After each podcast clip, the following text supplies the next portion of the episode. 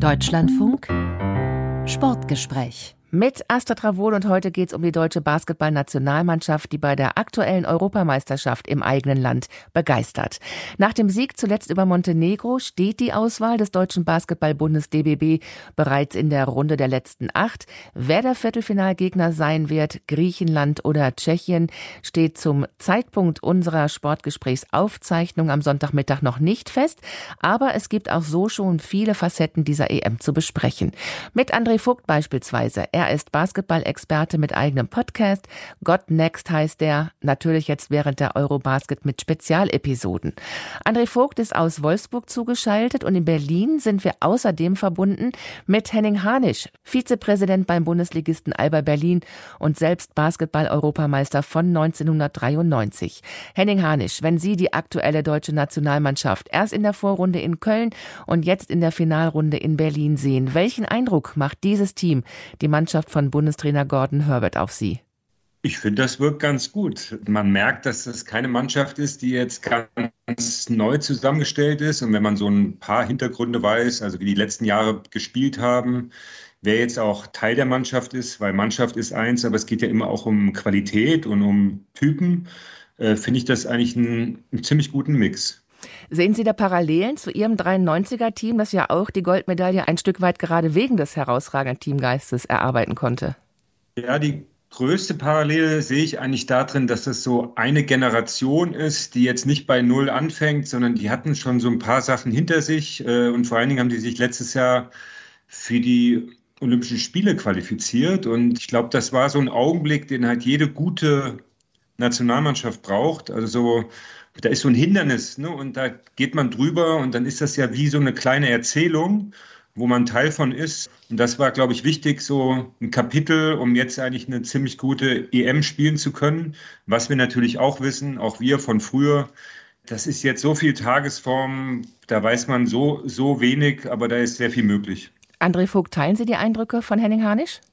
Ja, auf jeden Fall. Ich glaube, wenn man auch mal noch weiter zurückguckt als nur das vergangene Jahr, dann, dann weiß man ja auch, dass diese Nationalmannschaft jetzt nicht über Jahre super erfolgreich war und, und, und immer einen tollen Basketball gespielt hat. Das hat schon arg geholpert. Also zuletzt natürlich 2019 äh, in China bei der Weltmeisterschaft. Und ähm, ich gebe Herrn Hardisch da recht, das vergangenes Jahr, diese Quali, man muss sich ja qualifizieren, in Split bei einem Turnier, erstmal für die äh, Endrunde dann in, in Tokio. Das war, glaube ich, sehr wichtig äh, für diese Truppe. Und ich hatte das Glück, mit Maudolo zu sprechen nach diesem Double-Overtime-Sieg gegen, gegen Litauen, der auch meinte, wir kennen uns ja mittlerweile, wir wissen, wie wir Basketball spielen. Dann gibt es natürlich noch diesen Block von Alba Berlin äh, und noch mit Franz Wagner, zum Beispiel jemand, der bei Alba auch ausgebildet wurde. Und die Jungs kennen sich auch aus einem ne Vereinstagesgeschäft. Und das sieht man. Das sieht man, wie sie spielen, das sieht man, wie sie zusammen spielen. Denn man muss ja auch klar sagen, wenn man bei so einer Nationalmannschaft ist, man hat ja nicht monatelang Zeit, um sich auf eine Playoff-Serie oder auf Finalserien vorzubereiten. Das muss alles sehr komprimiert, sehr schnell gehen. Und wenn du dich dann kennst und wenn du gern zusammen bist und zusammen Basketball spielst, und ich glaube, all diese drei Sachen treffen auf diesen Kader zu, dann kannst du auch Erfolg haben. Aber ähm, Herr Hansch hat natürlich auch recht. Jetzt in der K.O.-Runde, es gibt nur ein Spiel, das über alles entscheidet dann jeweils. Von daher, jetzt ist, ist alles möglich, aber leider auch das Negative. Auch in vorangegangenen Jahren hatte die DBB-Auswahl ja beispielsweise starke NBA-Profis mit in den eigenen Reihen. Dirk Nowitzki, Dennis Schröder. Und trotzdem hatte man das Gefühl von außen, dass diese NBA-Profis sich nicht so gut in das Team einfügen konnten und integrieren konnten, nicht so zusammenwachsen konnten wie jetzt die drei NBA-Stars, die aktuell mit auf dem Parkett sind. Woran liegt das? Hm, ich weiß nicht, ob es immer so an den NBA-Profis festmachen würde. Ähm, das ist natürlich immer so eine schöne Erzählung. Ah, guck mal, da kommen die Stars und jetzt klappt es irgendwie nicht. Aber wenn man zum Beispiel auf, auf Dirk bezieht, Dirk Nowitzki hat sich ja viele, viele Sommer äh, committed, äh, hat gesagt, ich spiele bei der Nationalmannschaft, ich opfer meinen Sommer trotz der langen NBA-Saison. Und das hat ja stellenweise gerade so Anfang des Jahrtausends extrem gut funktioniert. Ne? Man hat Weltmeisterschaftsbronze gewonnen in Indianapolis damals. Man hat Vize-Europameistertitel in, in Belgrad gewonnen 2005. Ähm, dass es danach ein paar schmalere Jahre gab, unter anderem aber auch mit einer Olympia-Qualifikation, was ja auch ganz lange nicht passiert war, äh, 2008. Das hat ja nichts damit zu tun, dass man jetzt irgendwie ja, mit, dem, mit dem Dirk nicht spielen konnte oder dass irgendwie äh, der, der Star dahin kam. Das hat nicht geklappt das war einfach damals da, das Tatsache schuld, dass Dirk natürlich auch älter wurde, dass viele Spieler ne, aus diesen, diesen frühen Jahren 2000 auch aufgehört hatten. Und danach mit Dennis Schröder war es so, klar, Dennis Schröder war jemand, der erstmal diese, diese Rolle, glaube ich, erstmal lernen musste. wie er in der Nationalmannschaft am besten funktioniert mit Spielern, die eben nicht in der NBA sind. Er war auch sehr jung, als ihm da diese Führungsrolle 2015 übergeben wurde von Dirk bei der letzten Europameisterschaft, die wir zumindest eine Vorrunde in Deutschland hatten. Und ich glaube, bei ihm brauchte es eine gewisse Zeit, einen gewissen Reifungsprozess. Und jetzt haben wir eben Spieler wie Franz Wagner, wo Dennis Schröder natürlich genau erkennt, Mensch, der ist auf meinem Level, der, der ist in der NBA, der bringt da auch Leistung. Und ich glaube, bei ihm hat sich einiges getan, auch vom, vom Selbstverständnis, wie er sich als Leader da sieht in dieser Mannschaft. Aber die Mannschaft ist einfach auch von der Qualität her besser geworden. Und das geht jetzt Hand in Hand. Und ich, gesagt, ich zucke immer so ein bisschen zusammen, wenn, wenn äh, oft behauptet wird, naja, vielleicht wäre man sogar ohne NBA-Stars besser dran oder so, weil das ist halt Blödsinn. Und äh, Herr Hansch hat es ja auch schon gesagt, du brauchst diese individuelle Qualität, aber sie muss im Team funktionieren. Und, und das sehen wir gerade und darüber sollten wir uns, glaube ich, am besten freuen. Ja, Sie haben Dennis Schröder angesprochen, Henning Harnisch, auch dazu nochmal die Entwicklung, die der Aufbauspieler genommen hat, wie teamdienlich er jetzt spielt gerade, teilweise Traumpässe auf äh, Daniel Theiss spielt, auf Maodolo, auf andere, auf Franz Wagner, er ist gerade auch angesprochen worden, der NBA-Profi. Das ist ein anderer Dennis Schröder, als wie wir ihn in vorangegangenen Jahren gesehen haben. Macht das seine Erfahrung im Ausland, die ihn so hat reifen lassen? Ich bin jetzt kein Experte.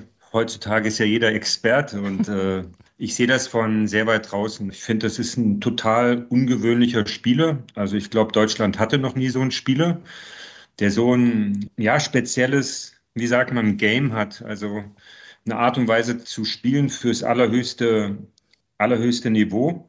Und man muss, glaube ich, immer sozusagen, was André gerade auch meinte, sozusagen unterscheiden, wie jemand einen Weg gehen kann in der NBA, bis er irgendwann eine Rolle kriegt oder ein Star wird ist etwas ganz anderes, um zurückzukommen damit in den europäischen Basketball. Ist ein anderes Spiel und es ist auch ein anderes Miteinander. Und ich glaube, das war ein langer Gewöhnungsprozess und ich glaube auch teilweise, na, schmerzhaft ist jetzt zu groß, aber es war nicht alles einfach. Und ich finde, in diesem Jahr wirkt das eigentlich so, dass es gut zusammenpasst. Da ist so eine Chemie, die es vorher so nicht gab, weil ich finde das Thema auch so interessant. Also wenn ein Spieler aus welchem Land auch immer in der NBA landet und da irgendwas macht oder gar nicht spielt, ist der nicht automatisch ein Spieler, der jedem europäischen Team hilft. Da gibt es halt Unterschiede. Und ich glaube, was André oder Herr Vogt sagt, Franz Wagner ist da, glaube ich, ein total wichtiger Schlüssel. Muss man aufpassen, dass man den nicht überlädt mit, mit allem, aber der sorgt dafür so eine Balance in dem Spiel, einfach durch seine Präsenz, sehr überragend, ne? wie jemand mit 21 Jahren, der wirkt wie so der perfekte Basketballer und ähm, so, der pendelt das ein bisschen aus. Klar ist dann auch ein Maudolo wichtig, der für mich eigentlich der beste deutsche Spieler ist generell. Aber da ist so ein Miteinander gerade, dass das alles gut funktioniert. Und ich glaube und hoffe auch, dass das für Dennis Schröder eine gute Erfahrung ist und dass ihm selber das auch hilft in seiner weiteren sportlichen Karriere, weil sowas ist, ist ja auch was. Ne? Gerade als Aufbauspieler ähm, ein Spiel lenken hat so unterschiedliche Phasen. Und ich glaube, das wirkt gerade sehr, sehr stimmig. Hm. Sie haben gerade gesagt, Sie spüren diese besondere Chemie in diesem Team. Woran machen Sie die fest? Ja, jetzt habe ich einen Fehler gemacht und habe sowas gesagt. Jetzt muss ich das auch noch festmachen an Sachen. Ähm, ich finde erstmal die Art und Weise, wie sie miteinander Basketball spielen, also wie sie aufeinander gucken, wie sie auch miteinander ja, einen Dialog führen auf dem Feld, wie sie sich angucken, wie sie auch, wenn der Spielzug vorbei ist oder irgendwas passiert, wie sie aufmerksam sind füreinander André hat erzählt von der Alba-Schule oder den Alba-Block. Ich glaube, das ist auch ein wichtiger Schlüssel. Ne? Das gab es ja früher im Fußball. Ich erinnere mich an die 70er Jahre, ne? der Gladbach-Block und der Bayern-Block. Äh, ein bisschen, dass man sowas mal kann im deutschen Basketball, weil da, darum geht es ja hier auch.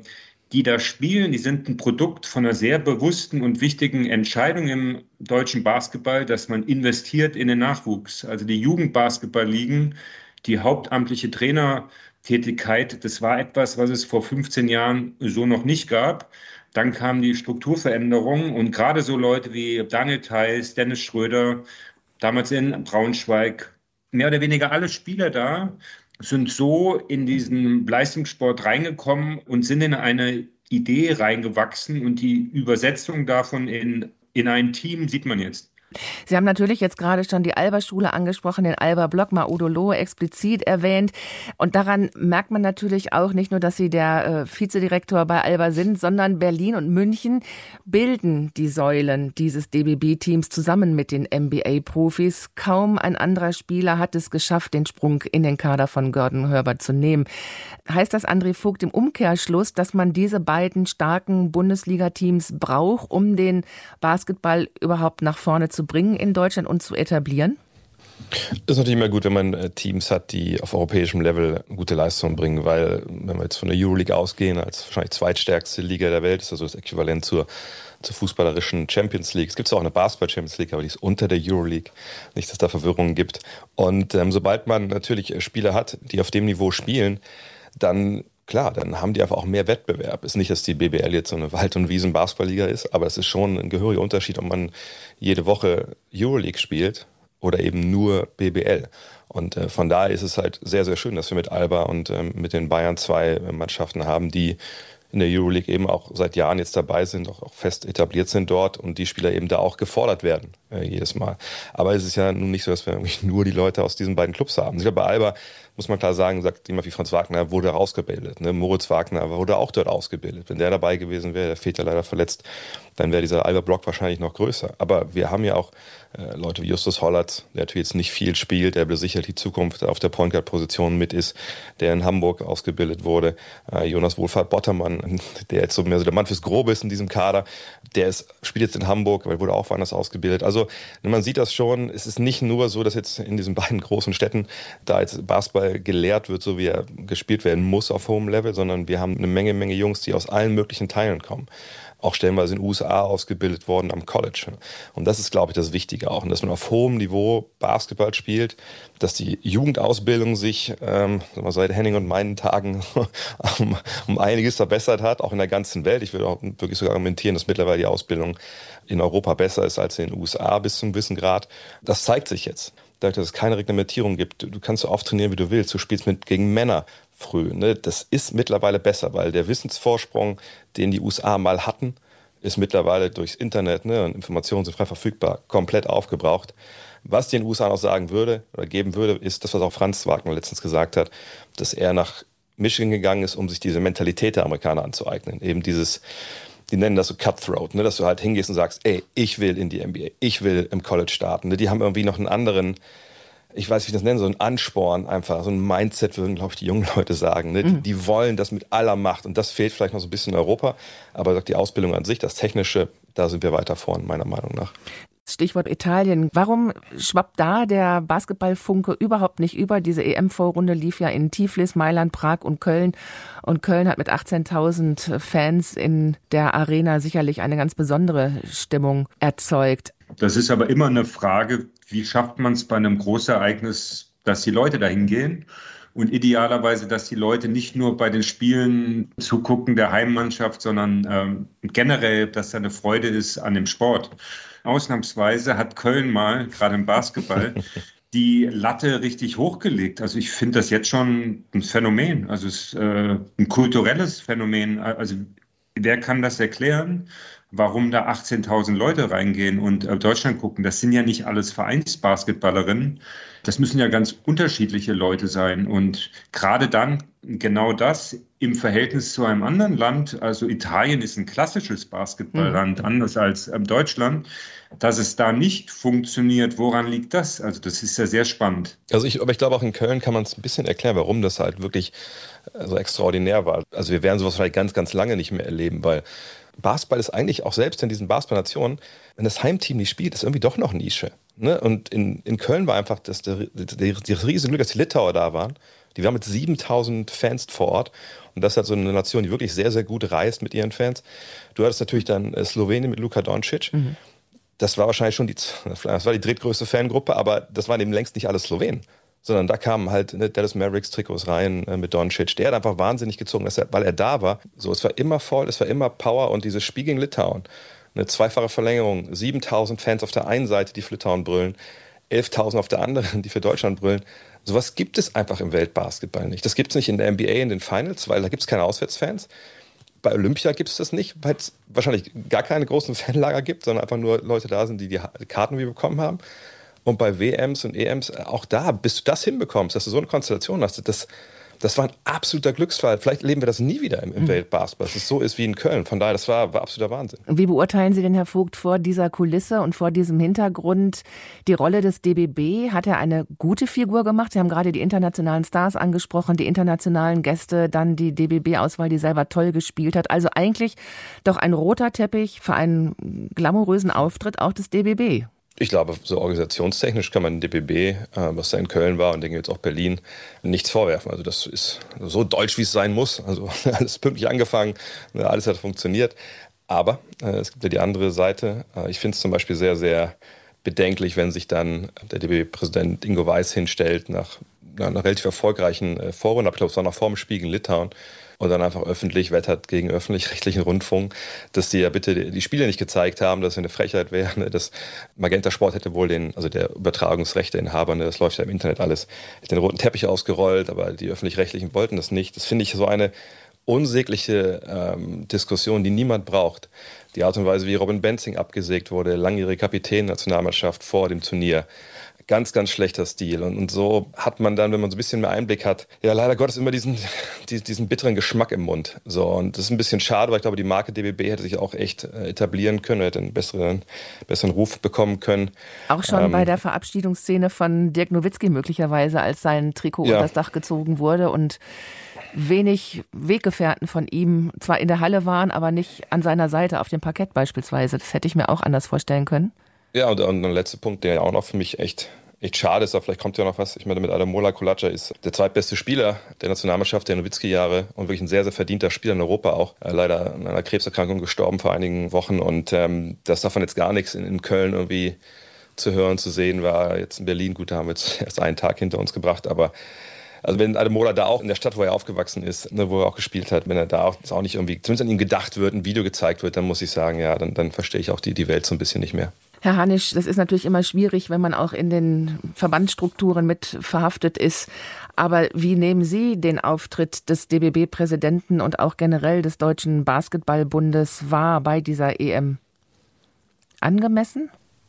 Ja, ich würde eher indirekt was sagen zu, ähm, ich finde, wenn man mal so eine Chance hat, so ein Ereignis zu haben, was ja ein, ein Ereignis erstmal vor Ort ist, ist die Frage, wie kann man da Wechselwirkungen herstellen? Und ähm, ich sehe das schon als ein großes Problem an, dass diese Europameisterschaften für die meisten Leute nicht halt zugänglich sind. Also wenn du nicht vor Ort bist, wenn du nicht Magenta hast, kriegst du das nicht mit.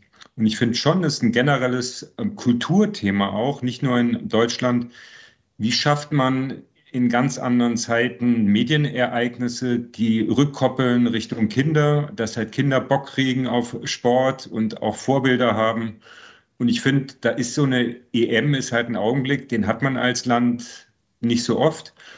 Und ich sehe, dass da viel sich sozusagen an der Basis tut, dass da auch Leute Bock haben, aber dass es mehr wird. Ne? Dass ja das große Thema im deutschen Basketball ist, wie werden wir mehr, wie kriegen wir mehr Mädchen und Jungen dazu, dass sie Basketball spielen wollen. Ne? Also wir haben die Körbe runtergeholt, sowas hilft. Mhm. Wir spielen Grundschulligen, aber man braucht auch etwas, was sozusagen Leute reizt und anmacht. Und äh, da habe ich den Eindruck, das ist schwierig, weil das nicht zugänglich ist. Also wenn man irgendwo in Rosenheim wohnt oder in Lüdenscheid, ne, ähm, wie kann man das verfolgen? Lassen Sie mich nur anknüpfen an 93. Auch hm. da hat der DBB schon gesagt, mit dieser Goldmedaille bringen wir jetzt Schwung in den Basketball und das hm. gibt einen Riesenschritt nach vorne in Deutschland. Aber da ist die Katalysatorfunktion auch nicht genutzt worden, richtig? Aber das finde ich immer das Allerbeste. Also generell ich glaube, es ist furchtbar schwierig, wenn man so einen Augenblick hat, wo alles gut läuft, alles günstig ist oder auch ein Titel bei rauskommt, diese Übertragung in die Strukturen sofort. Wie soll das funktionieren? Klar, da gibt es Feuer und da gibt es Energie, aber letztlich reden wir ja von ganz in einem äh, positiven Sinne stumpfen Management. Also wie schafft man es, wenn Deutschland Europameister wird, dass man das, was dann da ist, dass dann das dazu führt, dass du mehr Sportlehrerinnen hast, die halt Basketball an den Schulen machst, dass du mehr Vereinsmitglieder hast. Und das geht nicht einfach so, indem man das überträgt. Das ist eine Frage von Strukturen, aber vor allen Dingen Leuten. Also man braucht dann mehr Leute, pfiffige Leute, Leute, die halt Bock haben, aber auch was anschieben können anders entwickelt sich, glaube ich, eine Sportart nicht jenseits von Basketball. Hat das große Glück gehabt, dass in den 90er Jahren Streetball kam. Das hat diese ganze Szene so geöffnet, so anders gemacht. Aber wenn man klassische Wege sieht Richtung Schulbasketball und Vereinsbasketball, kann so ein Titel helfen. Aber es führt nicht dazu, dass sich automatisch was ändert. Ich weiß nicht, wie das gehen sollte. Ja, darf ich einmal einhaken? Bitte? Ich war ja Anfang der 90er, ich war ja Jugendtrainer. Ich, ich hab, wir wurden ja von dieser Welle, die dann kam. Es gab erst 92 das Dream Team ne, in Barcelona und dann 93 den EM-Titel im eigenen Land. Natürlich, die Kinder kamen und wollten Basketball spielen. Nur wir hatten damals sechs Bälle und wir hatten irgendwann 30, 35 Kinder in der, in der Halle und dass die dann vielleicht relativ schnell gesagt haben, oh, richtig Spaß macht das hier aber nicht, wenn wir die ganze Zeit nur rumstehen, bis wir mal einen Ball kriegen, das war ja auch klar. Und ich gebe der Henning vollkommen recht. Die Strukturen waren einfach, das war einfach, das war zu viel in dem Moment. Und es gab, glaube ich, auch gar nicht die Zeit, sich darauf vorzubereiten, was da jetzt kam. Allerdings möchte ich noch einmal zurück noch zu dem Medienthema wir haben das so oft versucht äh, mit dem Basketball, mit einfach nur ins Free TV. Sagen wir mal, Free TV muss ja nicht öffentlich-rechtlich mhm. sein. Ne? Sport 1 hat er früher auch übertragen. Das hat wirklich nie wirklich funktioniert. Ne? Ist egal, ob Dirk dabei war oder nicht. Klar, schwoll manchmal dann Richtung Viertelfinale, Halbfinale ne, die Einschaltquote an. Äh, nur mal so als, wir, als Messlatte, ne? man sieht, wie viele Leute gucken eigentlich zu. Aber das große Problem, was ich mit der ganzen Diskussion habe, immer, dass alles immer nur ins Fernsehen geschoben wird. Und wir leben nun mal mittlerweile in einer, Zeit, wo Fernsehen für Leute unter, unter 40 wahrscheinlich eine ziemlich untergeordnete Rolle spielt in vielerlei Hinsicht. Und ich denke, es, es braucht wirklich, um Basketball, genau wie es Henning sagt, wirklich zu verankern, ne, jetzt, jetzt sagen wir in den Medien, da fehlt einfach eine Strategie. Und da denke ich, braucht es einen Schulterschluss zwischen DBB, zwischen äh, Basketball-Bundesliga, vielleicht auch noch den Verbänden, man einfach sagt, okay, wie kriegen wir es hin, dass wir die Kids, und die geht's ja, wir brauchen die, die als Zehnjährigen, so, dass man die irgendwie erreicht, und hoffentlich vielleicht ein bisschen älter, dass sie nicht vorher schon ihr Handy haben, aber ne, die musst du erreichen, da wo sie rumhängen, eben. Von mir ist auch auf TikTok, whatever, aber da musst du halt hin und da gibt's ja keine Strategie. Ja, kann ich verstehen. Ähm, und Henning Hanisch hatte gerade auch noch mal ein Stichwort genannt. Äh, der DBB reagiert oder generell wird nur reagiert auf Erfolge, also auf diese Momentaufnahmen. Wo bleibt aber dann beispielsweise, ich springe jetzt mal ganz kurz in die WNBA, in die Frauen-Basketball-Profiliga in den USA, da sind mit den Savayi-Schwestern zwei Frauen so erfolgreich wie nie. Wo bleibt die Reaktion beispielsweise für die Mädchen und Frauen hier im Land äh, seitens des DBB, die zum Basketball explizit jetzt zu bringen, beispielsweise mit diesen beiden Idolen?